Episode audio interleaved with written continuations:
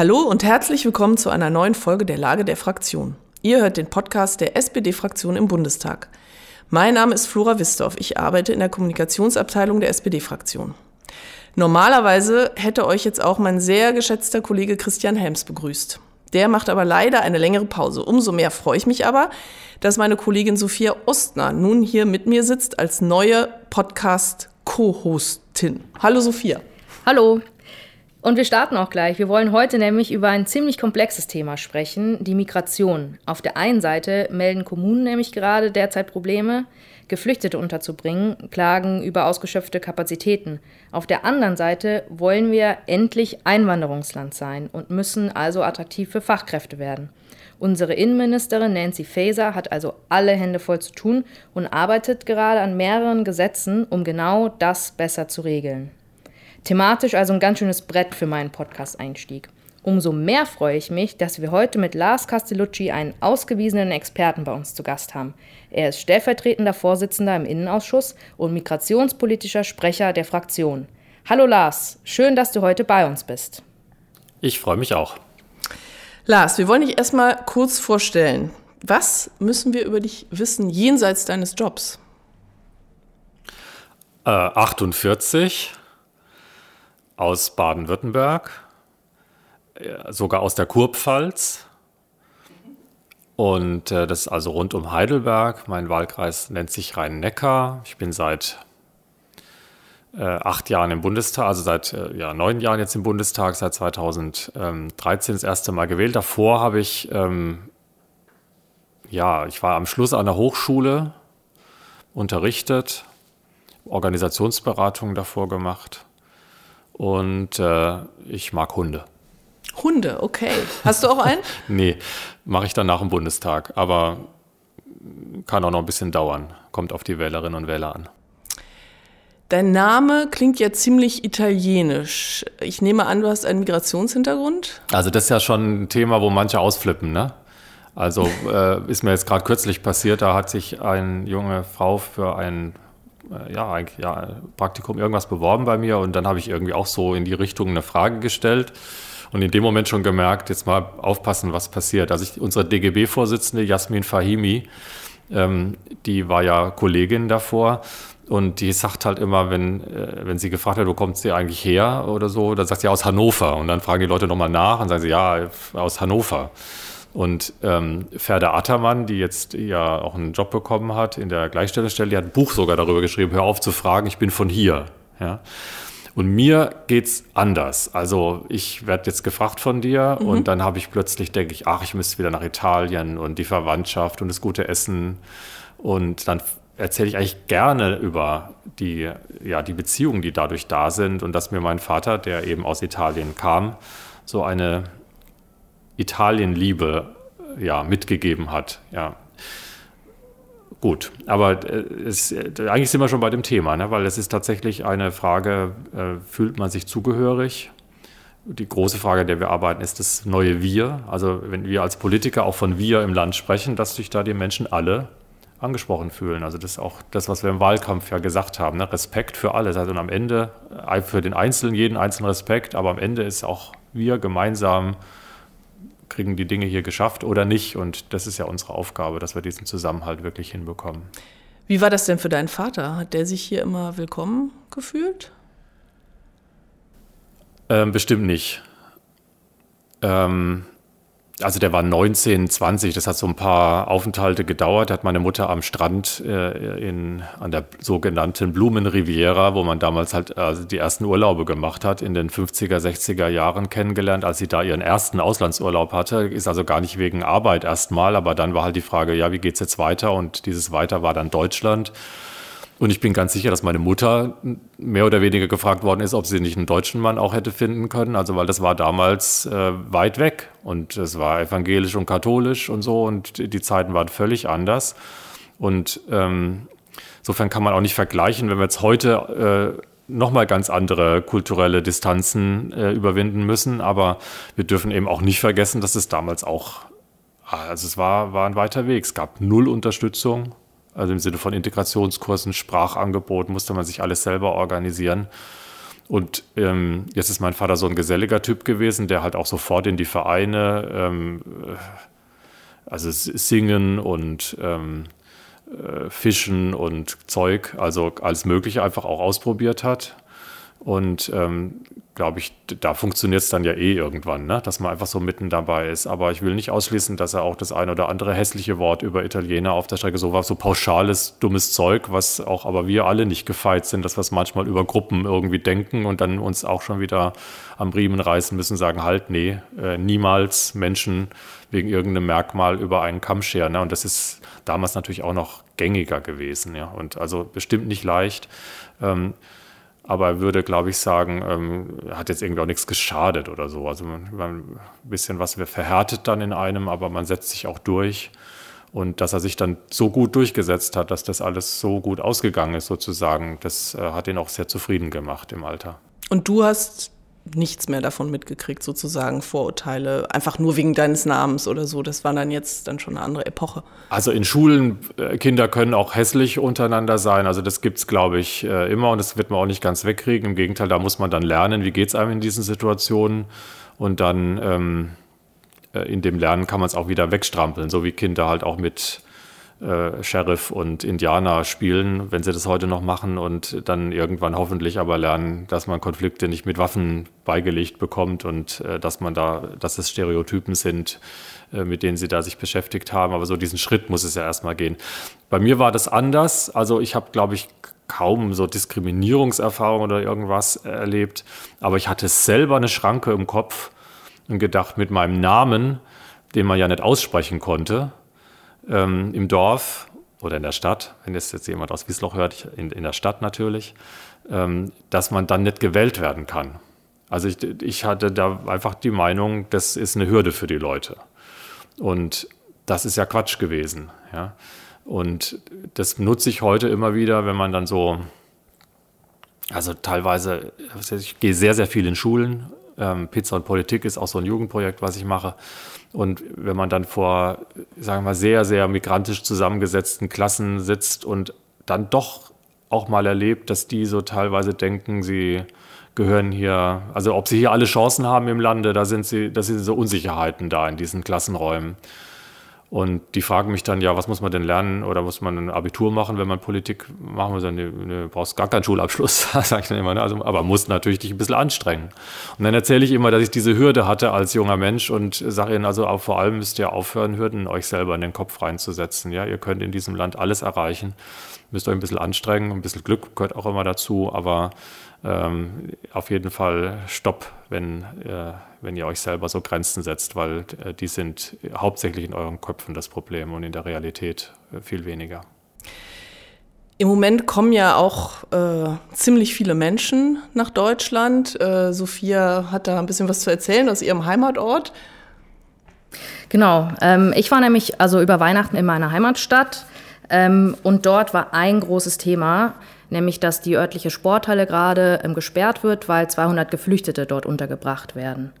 Ähm, und das ist ja ein Problem, mit dem ganz viele Kommunen gerade umgehen müssen. Blas, 200 Geflüchtete in einer Turnhalle. Ist das nicht zum Scheitern verurteilt? Ja, also niemand will Geflüchtete in Turnhallen, niemand will Zeltstädte, niemand will die Containersiedlungen, die zwischen zwei Gemeinden dann irgendwo in der Prärie schnell hingestellt werden. Das ist alles schlecht. Und da muss man sich aber zuerst mal vergegenwärtigen, dass natürlich wir jetzt, bald ist der 24. Februar, ein Jahr Angriffskrieg haben Russlands auf die Ukraine und wir schlicht vor der Frage waren, äh, nach diesem 24. Februar, was tun wir? Und das ist auch Nancy Faeser zu verdanken, die unmittelbar nach Regierungsübernahme durch die europäischen Hauptstädte getourt ist, dass wir da sehr schnell eine Entscheidung haben konnten, dass Europa mit einer Stimme spricht und die Aufnahme von diesen Geflüchteten relativ unkompliziert über die sogenannte Richtlinie temporärer Schutz ermöglicht. Also dass die nicht alle in irgendein Asylverfahren oder so irgendwas rein müssen, was alles wirklich nochmal komplizierter gemacht hätte. Und wenn man jetzt sagt, es ist zu viel, dann müsste man sagen, ähm, liebe Ukrainerinnen, liebe Ukrainer, wir lassen euch jetzt da alleine oder wir können jetzt nicht mehr. Und Wenn man dann nochmal auf Europa schaut, sieht man, wir sind so an neunter, zehnter Stelle, wenn man das ins Verhältnis zur Bevölkerungszahl setzt. Ja, also in den ganzen östlicher von uns gelegenen Ländern ist noch viel, viel mehr los. Also ja, es ist schwierig, wir müssen dran arbeiten. Da wird es auch nächste Woche nochmal einen Gipfel dazu geben. Ähm, aber ähm, ich glaube, im Moment ist die Stimmung im Land doch überwiegend so, äh, da werden wir jetzt gebraucht, ähm, in diesem Angriff wenigstens äh, zur Hilfe zu stehen. Äh, wir sind eins der Länder, die nicht so weit entfernt sind und die Menschen, die da jetzt weggehen, die wollen natürlich auch vielleicht eine Chance wieder haben, zurückzukommen. Deswegen sind die meisten in Polen und in den wirklich angrenzenden Ländern, aber eben auch viele in Deutschland und wenige äh, noch viel, viel weiter gegangen, ne? weil einfach dann die Wege zu weit werden, um vielleicht den Ehemann nochmal zu sehen. Also dieser Kontext, der ist mir jetzt als erstes wichtig und da ist unsere Haltung, wir, wir sind jetzt gefordert und Bund, Länder, Kommunen, Ehrenamt, Hauptamt, Zivilgesellschaft gemeinsam, wir müssen es hinkriegen. Ich glaube, darüber sind sich ja auch viele, also die große Mehrheit einig, dass wir die Leute willkommen heißen wollen und ihnen jetzt Schutz bieten wollen. Nichtsdestotrotz ist es jetzt ja so, dass die Kommunen quasi um Hilfe schreien, dass die Kapazitäten ausgeschöpft sind. Was kann man denn von so einem Gipfel, den jetzt auch Nancy Faeser deswegen einberufen hat, erwarten? Ja, man kann davon keine ganz schnellen Lösungen erwarten. Aber natürlich kann man immer noch was tun. Und was jetzt, glaube ich, wichtig ist, äh, das sind insbesondere die Flächen und auch nochmal die Gebäude, aber hauptsächlich die Flächen, die im Eigentum des Bundes sind oder auch im Eigentum der Länder, die an diesem Gipfel ja auch mitwirken, die schnell zur Verfügung gestellt werden müssen, dass dort eine Unterbringung ermöglicht wird. Aber es ist eine Schwierigkeit vor allem deshalb, weil in den letzten Jahren das Thema Wohnungsbau insgesamt völlig vernachlässigt worden ist. Da wir haben gekämpft, soweit wir das konnten. Ich erinnere mich da die letzten Jahre an viele Diskussionen, auch mit unserem damaligen Koalitionspartner. Und wir sehen, wie schwierig das jetzt ist, unser Wahlziel von 400.000 Wohnungen wirklich zu erreichen. Clara Geiwitz macht einen hervorragenden Job, aber wir haben keine Leute, die da arbeiten. Auf das Thema kommen wir ja gleich noch. Wir haben eine Verteuerung der ganzen Materialien, die fürs Bauen gebraucht werden. Und natürlich haben wir immer noch unsere komplizierten Gesetzgebungen, dass es mit der Planung ähm, auch nochmal äh, Hürden gibt und dass es alles sehr bürokratisch läuft. Das hauen wir erst nach und nach jetzt ein Stück weit weg, um uns da zu beschleunigen.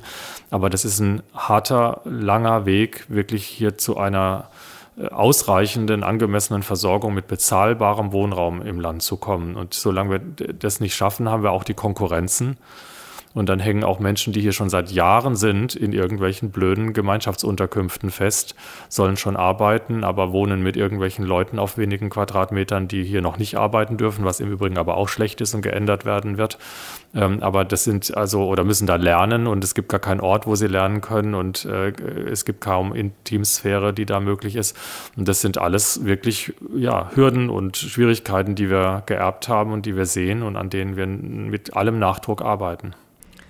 Ganz konkret geht es den Kommunen auch um Geld. Die sagen, äh, der Bund habe ihnen schon letztes Jahr versprochen, äh, Mehrkosten äh, aufgrund der äh, Aufnahme der Geflüchteten ähm, auszugleichen, zu übernehmen. Ähm, was sagst du dazu? Also muss da Geld fließen?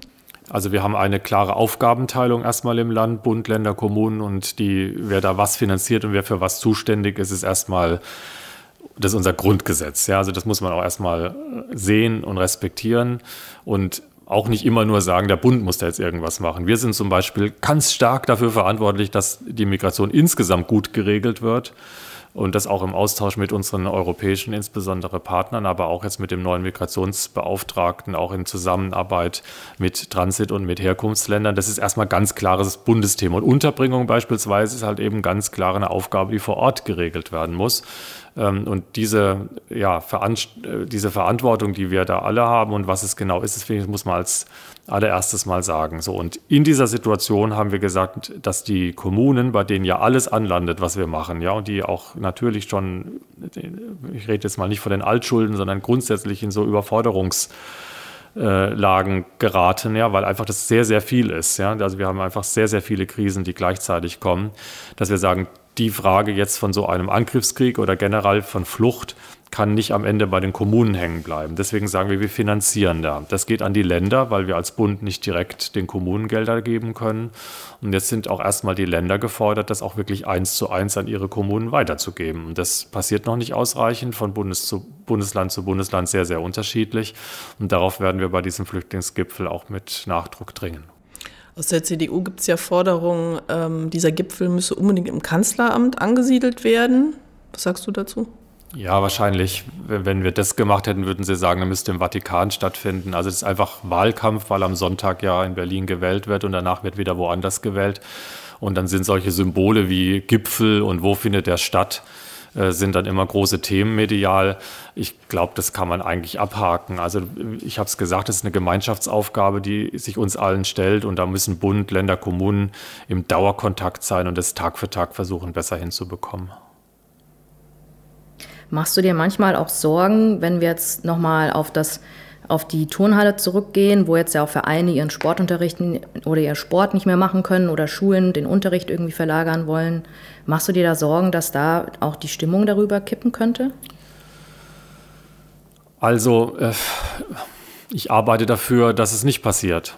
Das ist, äh, und ich sehe auch immer in diesem doch irgendwie komplizierten Feld der Migrations- und Integrationspolitik auch immer, dass es so, also auch sehr viel gut läuft und wir darüber natürlich überhaupt nicht reden.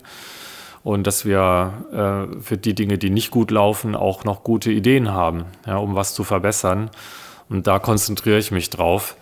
Ähm, diese Rede, die Stimmung könnte kippen die wird häufig verwendet von Leuten, die selber dafür sind, dass die Stimmung kippt, weil ihnen das dann politisch zu Pass kommen könnte. Ähm, aber natürlich müssen wir als Regierung, aber generell als Politikerinnen und Politiker auf jeden Fall äh, zeigen, dass wir die Probleme vor Ort sehen. Und ich habe es ja auch klar zum Ausdruck gebracht. Also das sind, das strebt niemand an, äh, dass die Kapazitäten so eng werden, äh, dass wir wieder auf äh, äh, Turnhallen und äh, also zurückgreifen müssen oder irgendwelche behelfsmäßigen Unterkünfte jetzt geschaffen werden müssen. Ähm, und wir arbeiten daran, das auch äh, zu vermeiden, indem jetzt eben weitere Immobilien und weitere Flächen auch zur Verfügung gestellt werden. Dreh- und Angelpunkt. Und zwar nicht nur für die Menschen, die da jetzt zu uns fliehen, sondern für sehr, sehr viele Menschen im Land ist aber angemessener, bezahlbarer Wohnraum dort, wo die Menschen wohnen wollen. Und das ist eine Herkulesaufgabe. Und auch wenn es die Union nicht gerne hört, da haben wir einfach äh, 16 sehr, sehr schwierige Jahre hinter uns, äh, wo wir nicht die nötigen Mittel zur Verfügung gestellt bekommen haben, um hier ähm, das Ruder wirklich rumzudrehen. Du hast es gerade schon angesprochen, dass es bestimmte politische Kräfte gibt, die da ganz gezielt irgendwie Vorteile für sich rausziehen wollen aus vermeintlichen ähm, Stimmungsumbrüchen. Ähm, das kennen wir alles, das ist klar. Jetzt fing aber in den letzten Monaten auch ganz vermehrt auch die Union damit an und Friedrich Merz. Wie gefährlich ist das, wenn jetzt auch die Partei aus der vermeintlichen Mitte ja damit anfängt? Also gefährlich ist es immer dann, weil aus Stimmung äh, ja auch manchmal Taten werden können. Und ähm, weil wir ja im Land auf einen guten Zusammenhalt angewiesen sind, um diese ganzen Herausforderungen, die da sind, gut zu bewältigen. Also weiß jede Sportmannschaft. Ja? Also wenn man sich äh, nicht einig ist, dann wird man auch keinen Wettkampf gewinnen. Und die Diskussionen werden im Land häufig so geführt, dass man das Land auseinandertreibt. Das ist also schon mal schlecht. Im politischen Wettbewerb muss ich sagen, wenn Herr Merz die Union nach rechts bewegen will, dann bleibt für uns in der Mitte mehr übrig und dann wird er die nächsten Wahlen natürlich auch nicht gewinnen und dann können wir weiter vernünftige Politik machen nicht nur die CDU nährt da ja so, so eine gewisse Stimmung, also auch äh, ganz konkret äh, Vorstelle wie in Brockstedt äh, führen ja zu großen Diskussionen in der, in der Bevölkerung. Ähm, Gab es da auch Versäumnisse seitens der Politik? Ja, es gibt immer Versäumnisse. Und also das allererste, wenn sowas passiert, ist ja, dass man auch mal, dass erstmal muss klar sein, das ist schrecklich, was da passiert ist. Es ist zu verurteilen, es ist immer aufzuklären, was noch hätte getan werden können, was dann jetzt nichts mehr hilft, aber vielleicht für die Zukunft wieder eine Hilfe sein kann. Wo, äh, wo sind die Dinge nicht äh, weitergegeben worden zwischen Behörden? Äh, wo hat jemand nicht rechtzeitig eingegriffen? Wo hat jemand vielleicht auch ein Fehlurteil sich gebildet und es würde ein Vier-Augen-Prinzip oder nochmal eine Kontrolle durch eine andere Stelle nochmal helfen? Also das ist alles äh, das, was dann an der Tagesordnung ist. Und die Grundfrage ist aber, dass das natürlich auch für alle Menschen, die sich äh, kriminell verhalten im Land gilt. Ja, und dass wir natürlich auch nicht anhand von so einem schrecklichen Ereignis jetzt nur eine Diskussion haben können von jemandem, der jetzt als Staatenloser hierher kommt, und äh, wo es unglaublich schwierig ist, jemand, der staatenlos ist und aus dem Gazastreifen kommt, auch wieder dorthin zurückzubringen, egal was er hier anstellt. Das ist eher eine Frage, wenn er hier was anstellt, dass er dann auch die Konsequenzen hier zu spüren hat. Und es wäre natürlich gut gewesen, er wäre äh, im Gefängnis gewesen und nicht in diesem Zug. So. Also es ist äh, leider nicht möglich, auch nicht, also eigentlich für keine Regierung, eine hundertprozentige Sicherheit ähm, zu gewährleisten.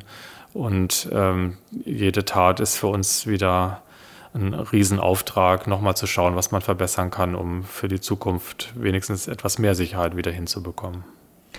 Das äh, Bundesamt für Migration und Flüchtlinge hat im vergangenen Jahr 68.709 Rückübernahmeersuche an andere Länder gestellt. Zurückgenommen wurden aber nur 4.158 Personen. Wie kann man das den Menschen erklären, dass das so ist? Äh, gar nicht, äh, sondern das ist schlecht. Ähm, das ist halt unser europäisches Asylsystem, wo mittlerweile auch ein Konsens da ist, dass es so nicht bleiben kann. Aber das ist ja häufig so, dass man sich einig ist darin, dass, dass es so nicht geht. Aber die Lösung dann zu finden, ist wieder ein weiter Weg. Äh, ich springe mal ans Ende der Geschichte. Wir müssen das hinbekommen, dass Menschen, die aus Verfolgungsgründen unterwegs sind, die ihre Heimat verlassen mussten, eine Chance haben, aus diesem Elend, aus dem sie kommen, auch rauszukommen und ihnen sichere, legale, ordentliche Wege eröffnen äh, in Sicherheit. Und dabei sollten wir ein paar Dinge beachten. Also beispielsweise äh, der Zusammenhang von Familien muss immer beachtet sein. Also wenn jemand schon irgendwo Familienangehörige hat, macht es halt einfach Sinn, da auch hinzugehen. Ähm, und dann kann es nicht sein wie in Europa, dass man erstmal festhängt, äh, da wo man als erstes angekommen ist. Und je mehr wir das schaffen, die Hoffnungen beider Seiten und die Bereitschaft und die Wünsche beider Seiten, also auch der aufnehmenden Gesellschaft gut zu beachten und auf der anderen Seite die der Geflüchteten, umso mehr wird man die sogenannte Sekundär, also die Weiterwanderung auch ähm, in den Griff bekommen. Und dann werden auch solche Rückübernahmeverfahren unnötig. Ja. Aber da sind wir noch nicht. Ähm, aber da müssen wir engagiert mit auch den europäischen Partnern, die dazu bereit sind, daran arbeiten, dass wir das System äh, wirklich verbessern. Ganz unterm Strich muss man ja sagen, wir brauchen ja Leute auf dem ganzen Kontinent. Und natürlich ist es gut, Regeln zu haben für dies, wie, geht man mit Verfolgten um und Regeln zu haben für die Einwanderung. Aber wenn dann Menschen schon mal hier sind, dann ist es halt die Aufgabe dafür zu sorgen, dass aus den Flüchtlingen von heute auch die Einwohner und die Bürgerinnen und Bürger und die Mitarbeitenden und die Kollegen von morgen werden können. Und das ist äh, die Aufgabe, die sich ganz Europa stellt. Also zum Thema Integration kommen wir gleich noch. Ähm, jetzt würden wir gerne noch mal ähm, ja über eher dieses unangenehme Thema äh, Rückführung und äh, Abschottung sprechen, weil ähm, also in Brüssel treffen sich gerade heute äh, auch die EU-Staatschefs und sprechen über das Thema Migration. Und dort wird der Fokus eben auch ähm, auf äh, Abschottung gelegt werden. Wie kann man die Menschen schneller zurückführen und äh, wie kann die EU möglicherweise auch Zäune und Mauern finanzieren? Auch das äh, ist dort ein Thema. Was sagst du dazu? Ist das der richtige Weg? Das Asylrecht heißt, dass jemand, der einen Verfolgungsgrund hat, hier in Europa Schutz bekommen kann. Da gibt es noch weitere äh, Vereinbarungen, Europäische Menschenrechtskonvention und so weiter, die einen Schutzstatus definieren. Und wer da nicht drunter fällt, muss das Land auch wieder verlassen. Idealerweise macht er sich gar nicht erst auf einen Weg, der in diese Sackgasse führt, sondern erkennt mit guter Information und mit neuen Gesetzen, die es gibt, dass für ihn oder für sie eine legale Einwanderungsmöglichkeit besteht zur Aufnahme von Arbeit, zur Aufnahme von Ausbildung, ähm, um ein Studium oder ähm, irgendwas äh, hier äh, zu beginnen.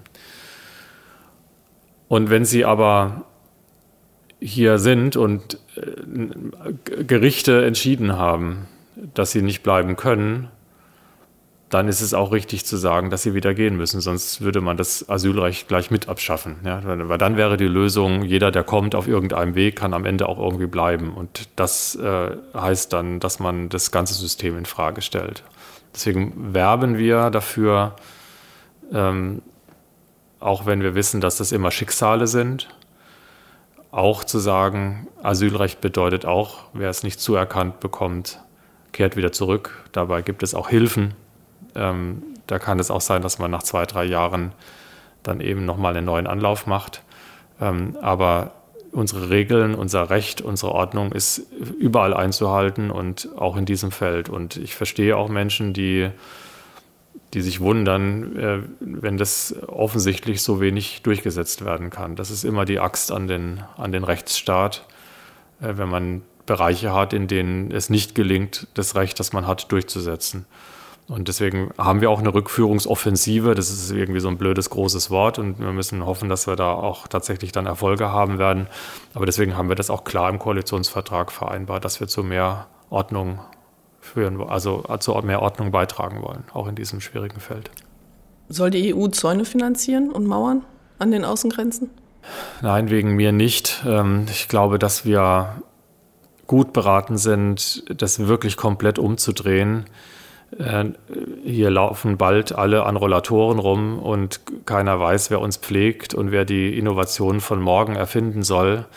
Und kein europäisches Land hat eine positive Geburtenrate und insbesondere auch die, die von Länder, in, in den Ländern nicht, die so regiert werden, äh, dass da nochmal mehr Abwehr ist gegenüber Menschen von äh, außen. Ähm, wir müssen uns öffnen, wir müssen das aber auch gut organisieren. Und wenn Menschen zu uns kommen, dann müssen wir das Hereinkommen, das Ankommen in Deutschland auch nochmal überprüfen. Und äh, wie gelingt es, dass die Menschen, die von sehr weit kommen, die unser Wertesystem noch nicht kennen, die noch nie in der Demokratie gelebt haben, die die Gleichberechtigung von Mann und Frau vielleicht lesen, weil wir ihnen das Grundgesetz in die Hand drücken, aber noch, nicht, noch nie irgendwo waren, wo das tatsächlich in der Gesellschaft sichtbar war. Wie schaffen wir das, dass wir das gut organisieren? Aber es führt kein Weg dran vorbei. Wir haben den Bedarf an weiteren Menschen, die zu uns kommen, um unseren Wohlstand zu halten. Und das werden wir nicht aus Europa, äh, so vorhin war von meinem Vater die Rede, das können, äh, Italien hat eine Geburtenrate von 1,24, das ist die drittschlechteste in ganz Europa. Wenn wir sagen, das versuchen wir auf, aus Europa aufzufüllen, was uns fehlt an Arbeitskräften, dann nehmen wir den Ländern weg, äh, die in der gleichen oder sogar einer schlimmeren Situation sind wie wir. Wir müssen das so organisieren, dass es auch keinen Brain Drain gibt, also die Leute von dort anwerben, äh, wo zu viele sind, wo sie keine Perspektiven haben. Und ähm, ja, das ist ein schweres Geschäft und äh, wird auch Konflikte bringen. Ähm, umso mehr sind wir gefordert, das auch wirklich besser zu organisieren als in der Vergangenheit.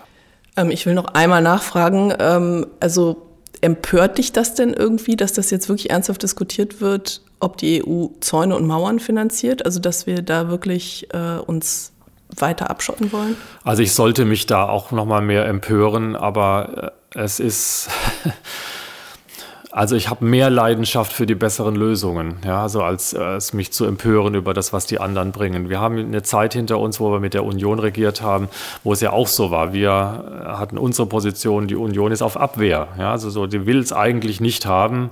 Und die Idee ist dann immer, dass es einen sogenannten Pull-Faktor gibt. Je besser äh, hier Angebote sind, umso mehr werden kommen. Und es dadurch, äh, und dann schließt, dann ist die Schlussfolgerung, wir müssen diese Bedingungen verschlechtern ähm, und auch an den Außengrenzen verschlechtern und in den Flüchtlingsunterkünften verschlechtern. Und je schlechter die Situation ist, umso weniger werden kommen und das ist halt Unsinn weil je schlechter die Bedingungen für Menschen irgendwo sind, umso mehr werden sie von dort auch wieder weitergehen. Ja, es ist also das Gegenteil ist die Aufgabe. Wir müssen für bessere Bedingungen überall für die Menschen sorgen. Und das schaffen wir natürlich nicht auf einmal, ähm, sondern nur äh, immer wieder neu versuchen. Aber die Strategie der Abschreckung und der Abwehr ist völlig gescheitert und sie ist, das sage ich nochmal, sie ist in der Perspektive vollständig wohlstandsgefährdend. Ja? Also der Fachkräfte- und Arbeitskräftemangel im Land ist ein Fachkräftemangel, der den die Union mit ihrer Abwehrhaltung gegenüber Menschen von außen verursacht hat. Und das, äh, ist, das wächst sich ja fast zur Wachstumsbremse Nummer eins aus mittlerweile an jeder äh, Ecke, äh, ob man jetzt ein Haus äh, bauen will oder ob man einen Blumenstrauß gebunden haben will oder ob man ins Krankenhaus oder in der Pflege äh, eine anständige ähm, ja, Unterbringung oder äh, Behandlung braucht. Das ist überall fehlt's. Und da müssen wir uns öffnen. Sonst, ähm, und, und in dem Öffnen sind wir in der harten Konkurrenz mit Ländern, wo es wärmer ist, wo es mehr Meer gibt und wo vielleicht noch ein paar Landstriche sind, wo die Menschen sogar offener sind für Menschen von außen. Also ähm, umdrehen. Ähm, es geht nicht um Zäune, es geht um gut geregelte Migration, aber die allen nutzt. Uns denen, die kommen und auch den Ländern, wo sie herkommen, weil die vielleicht dann von Rücküberweisungen beispielsweise profitieren können. Wir haben ja jetzt einen neuen Sonderbevollmächtigten für Migrationsabkommen. Äh, Joachim Stamp heißt der. Ähm, ist, also der soll sich ja jetzt spezifisch darum kümmern, äh, mit Herkunftsländern Abkommen zu schließen, dass die eben äh, Menschen, die bei uns nicht bleiben können, zurücknehmen können. Ist das die Lösung und wie, wie genau können diese Abkommen aussehen? Also davon verspreche ich mir wirklich viel, wenn es gut gemacht wird. Bisher war das so, dass irgendeiner, ein Minister oder wenn er dann nicht konnte, ein Staatssekretär oder eine Staatssekretärin irgendwo hingeflogen ist. Auch der Rückflug war schon gebucht. Und dann wollte man schnell, dass die Leute, die hier verkehrt sind, sagen, die müsst ihr wieder zurücknehmen. Äh, aber ich habe jetzt nicht so viel Zeit, in einer Stunde geht mein Flieger schon wieder. Und wenn ihr das nicht macht, sind wir sauer, so mehr oder weniger. Also das waren die Gespräche und das, äh, das mal 27 oder vielleicht auch nur mal 15. Also weil natürlich jedes europäische Land so sich verhält.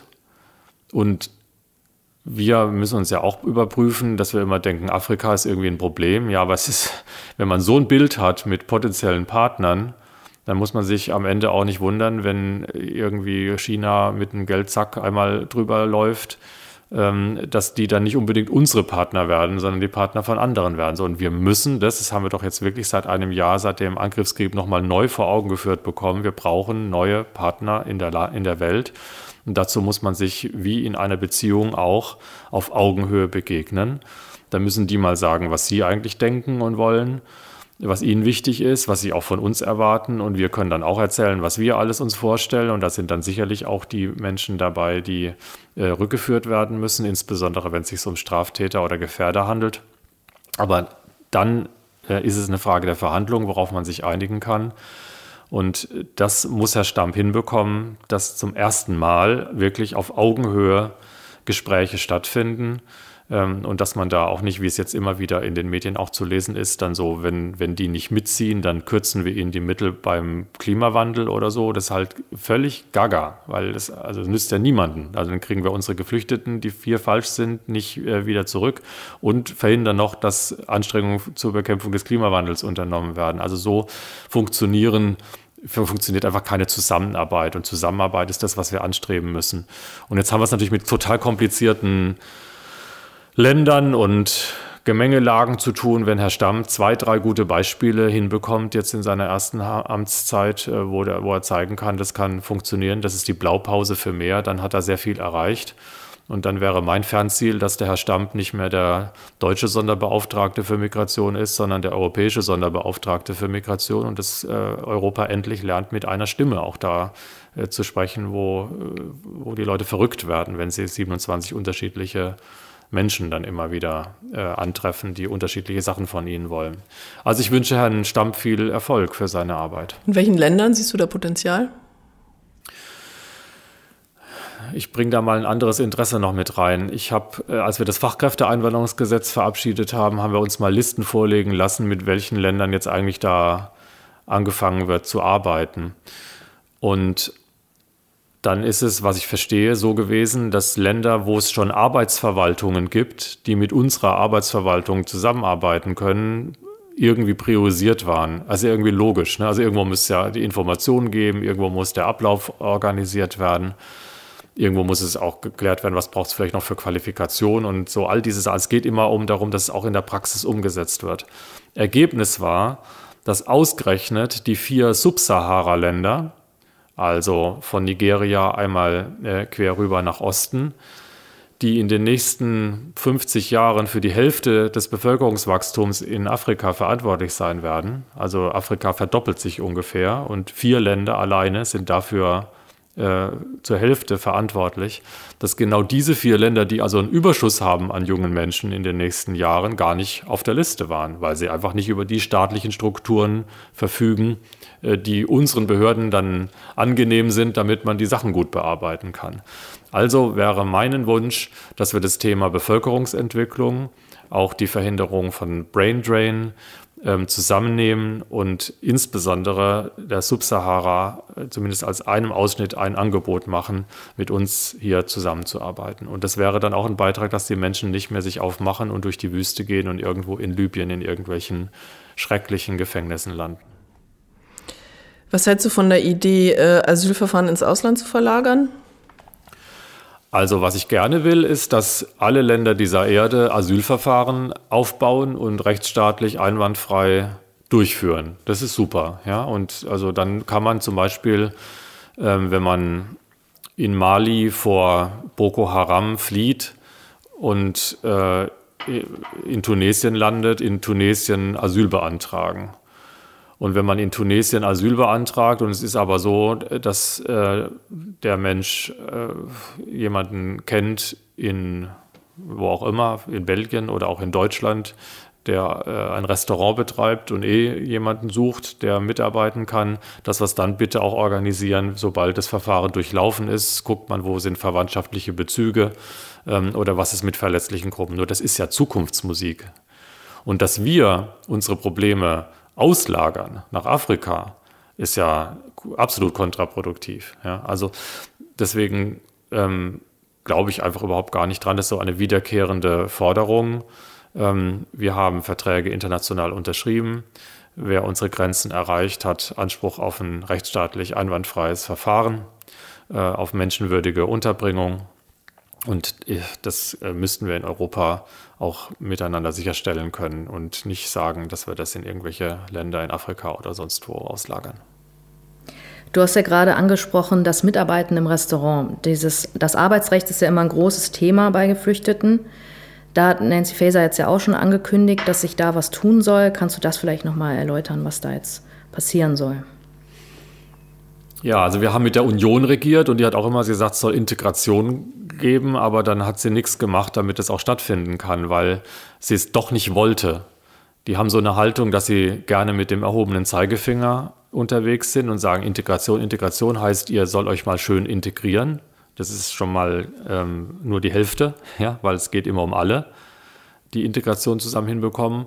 Und dann waren sie doch in Wahrheit, wenn es dann um die konkreten Dinge ging, gar nicht für Integration, weil Integration bedeutet ja, dass die Leute tendenziell bleiben. Und man wollte ja gar nicht, dass die Leute bleiben. Also das ist jetzt äh, unsere Geschichte der letzten acht Jahre gewesen. Ist ja völlig klar, dass da keine Politik aus einem Guss irgendwie rauskommen kann, sondern immer nur gucken, äh, wie kriegt man jetzt mal das Nötigste irgendwie ein bisschen besser geregelt. Wir haben die Zeit genutzt und unsere eigenen Vorstellungen parallel nochmal weiterentwickelt und daraus ist eben ein sehr, sehr guter Koalitionsvertrag gewesen. Und die Überschrift lautet für uns Arbeit, Sprache, Bildung, Begegnung von Anfang an. Und dafür sind tatsächlich jetzt auch im Innenministerium die Gesetzentwürfe in Arbeit und werden uns auch im Parlament äh, bald erreichen.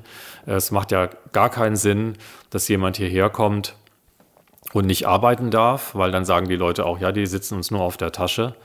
Ähm, und man muss ihnen dann erklären, dass sie hier nicht arbeiten dürfen, obwohl ja auf der anderen Seite Arbeitskräfte gebraucht werden. Völlig klar ist, dass das natürlich erste Schritte in die Integration sind. Und wenn es dann alles gut weitergeht, kann es natürlich sein, dass die Menschen dann hier bleiben. Aber wir brauchen ja ohnehin Leute, die hier bleiben. Ja, also insofern kann man immer sehen, dass da äh, gute Lösungen am Ende äh, möglich sind. Entscheidend ist natürlich beim, bei der Frage des Asyls, dass wir sehr schnell mit guten Verfahren unterscheiden können, wer hier ein Bleiberecht hat und wer nicht. Ja, das ist also der Dreh- und Angelpunkt. Ähm, aber von dort ausgehend ähm, äh, gibt es für mich gar keinen Grund, warum man nicht sofort die Sprache lernen soll, beispielsweise. Ja, also das ist einfach vertane Zeit. Und wenn die Menschen eine Tagesstruktur haben und in der Zeit nicht auf dumme Gedanken kommen, das ja, wird immer so landläufig so gesagt, aber es ist ja eine, ein, ein Kern ist ja drin. Ja, also wenn man den ganzen Tag nichts zu tun hat, ähm, sind die Abwege leichter zu erreichen. Also organisieren wir ihnen doch die ordentlichen Wege und sorgen dafür, dass sie sofort Angebote haben, äh, wenn sie hierher kommen.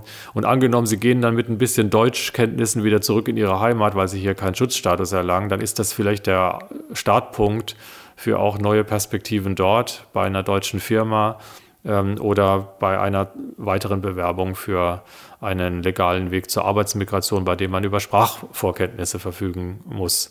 Und ähm, deswegen, ja, das kostet Geld, aber ich glaube, es dient am Ende dem ganzen Land, wenn wir hier sagen, Arbeit, Sprache, Bildung und auch vor allem auch Begegnung, die Menschen zusammenbringen äh, von Tag 1. Kannst du noch mal ganz konkret erläutern, ähm, also es gibt ja dieses Gesetzespaket oder Migrationspaket 2, also was jetzt gerade in Planung ist. Ähm, was genau, was sind die wichtigsten Punkte da drin, die die Integration erleichtern? Also wir haben einiges jetzt im Moment äh, in der Pipeline für dieses Jahr. Ich würde jetzt mal sagen, die, das Einwanderungsgesetz neu zu gestalten ist eigentlich ähm, das fast das Wichtigste für das Land, weil das eben erleichtern soll, dass auch Menschen, die nicht über formal hohe Qualifikationen verfügen, eine Chance haben, hier herzukommen und das auch leichter und unbürokratischer möglich sein soll. Äh, wir haben eine Veränderung des Staatsangehörigkeitsrechts in Planung. Das ist äh, sehr wichtig für Menschen, die schon länger hier sind. Wir haben immer noch sehr hohe Hürden, was die Erlangung der Staatsangehörigkeit angeht. Deswegen sind die Zahlen auch eher im Sinkflug. Aber wir müssen das als eine Auszeichnung und als etwas Schönes begreifen, dass Menschen hier voll teilhaben wollen und das soll für sie auch erreichbar sein.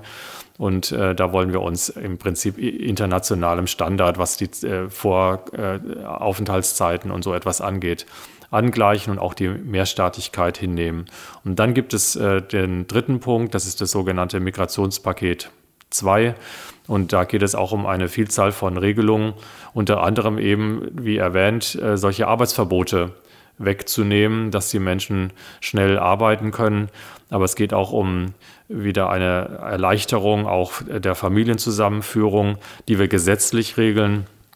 Äh, aber wir sehen parallel, dass die größte Aufgabe eigentlich ist, dass das alles in der Praxis dann auch wirklich umgesetzt werden kann. Weil wenn man natürlich kein Visum bekommt, wenn man keinen Termin bekommt in einer Botschaft, äh, wenn die Wege nicht da sind, dann nützt es nichts, dass wir hier sagen, die Familienzusammenführung ähm, wird zum Beispiel auch für die sogenannten subsidiär ähm, äh, Schutzbedürftigen wieder ohne einen Deckel ermöglicht, also ähm, in, in, voller Zahl, wenn das dann in der Tatsache, in der, in der Realität nicht umsetzbar ist, weil, weil, äh, weil die äh, Verwaltungskapazitäten dafür nicht da sind. Und das ist auch ein ganz, ganz großer Punkt bei all diesen Gesetzen, dass wir schauen, dass wir in der Praxis auch Unterstützung reinbekommen, damit das auch umgesetzt werden kann.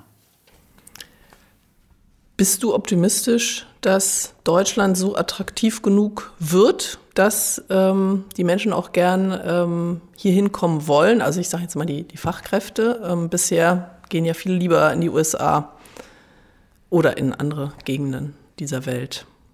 Glaubst du, dass mit diesen Gesetzen das dann automatisch so kommt, dass Deutschland auf einmal attraktiv wird oder braucht es da noch ein bisschen mehr? Also ich bin optimistisch, weil ich das einfach grundsätzlich bin und gleichzeitig nur mit einem Gesetz ist nichts erledigt, sondern es braucht uns alle. Wenn man auf der Welt fragt, was sind denn die attraktivsten Länder, dann ist USA vorne und wir kommen aber ziemlich schnell.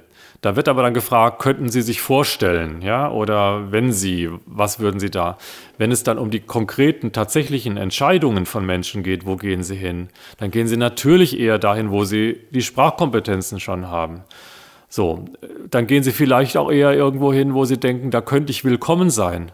Oder da will ich, dass meine Kinder aufwachsen und habe das Gefühl, dass sie da sicher und gleichberechtigt aufwachsen können. Und wenn wir dann komische Nachrichten aus Deutschland produzieren, ähm, was in der Vergangenheit immer wieder mal passiert ist oder eine Stimmung im Land ist, ähm, wie sie entsteht, wenn man über Paschas spricht oder wenn man sagt, die Migration ist die Mutter aller Probleme. Ja, das sind ja keine Sachen mehr, die dann nur bei uns stattfinden, sondern die Dinge finden öffentlich statt und dann sind wir nicht attraktiv. Es ist wirklich ähm, so, dass wir alles, was an Konflikten, Problemen im Zusammenleben natürlich da ist, äh, wenn sich ein Land verändert, wahrnehmen müssen. Aber es ist einfach entscheidend, dass wir offen sind und uns attraktiv machen, so attraktiv wie möglich, um Menschen hier anzuziehen. Die Menschen im Land haben tendenziell eher das Gefühl, wir werden überrannt, weil es hieß halt eine Million aus Syrien und jetzt eine Million aus der Ukraine. Ähm, aber die, die Wahrheit ist, dass wir verschwindend geringe Zahlen haben bei der legalen Arbeitsmigration, also bei den Menschen, die wirklich zur Arbeitsaufnahme kommen wollen, dass wir auch äh, Schwierigkeiten haben, dass wenn die mal da sind, dass die dann auch bleiben. Ja, also sind wir attraktiv genug, nicht nur, dass die kommen, sondern dass die dann auch bei uns bleiben wollen. Und daran müssen wir mit, mit aller Kraft weiterarbeiten. Wir hatten am Montag eine Migrationskonferenz, da war die Forscherin Naika Forutan da und die hat das Ganze in einen Witz gepackt. Die hat gesagt, wir müssten, und das ist jetzt wirklich Vorsicht, wir müssten eigentlich froh sein, wenn die Revolution im Iran nicht gelingt, weil wir sonst mit einem Schlag keine Zahnärztinnen mehr im Land hätten. Und so, vielleicht ärgert sich jemand über diesen Witz, aber fängt dann bei der Gelegenheit mal an, darüber nachzudenken, was, was da eigentlich drinsteckt. Wir müssen eigentlich anwerben. Ja, und wir haben jetzt auch in diesem Podcast viel über Zäune, über Abwehr, über Hinderungsgründe geredet. Also eigentlich geht es darum, diese, obwohl nochmal, wir müssen hingucken, wo wir was verbessern müssen im Land. Und das müssen wir an ganz, ganz vielen Stellen, übrigens für alle. Arbeit, Sprache, Bildung, Anerkennung von Qualifikationen, Wohnraum, Unterkunft, das sind Themen, die das ganze Land betreffen das ja, aber umdrehen hin zu einer offenen Gesellschaft, weil unser Wohlstand nur zu halten ist, wenn wir auch Einwanderung in der Zukunft haben werden. Ja, wir sehen, Kommunikation ist also ganz entscheidend. Auch deshalb nehmen wir ja heute den Podcast auf. Und ich würde sagen, weil leider die Zeit am Ende ist, dass wir jetzt hier einen Strich machen und möchte die Gelegenheit nutzen, um erstmal dir zu danken, Lars, dass du dir die Zeit genommen hast.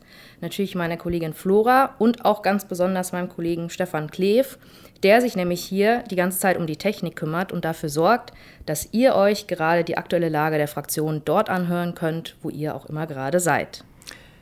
Ja, danke Stefan, danke Lars auch von meiner Seite. Ähm, bitte äh, bleibt dran, wenn ihr wissen wollt, äh, welche Folge rauskommt. Abonniert den Podcast und äh, wir freuen uns auf jeden Fall schon aufs nächste Mal. Danke und tschüss Lars. Tschüss zusammen.